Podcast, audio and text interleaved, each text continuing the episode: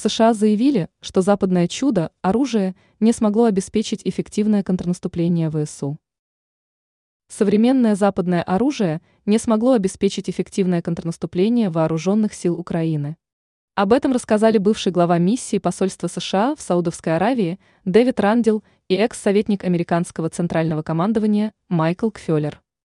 Своими мыслями по этому поводу они поделились в статье для журнала «Нузвик». В распоряжение ВСУ были поставлены реактивные системы залпового огня «Химос», танки «Леопард». Однако западная военная помощь не помогла Киеву преуспеть в контрнаступлении.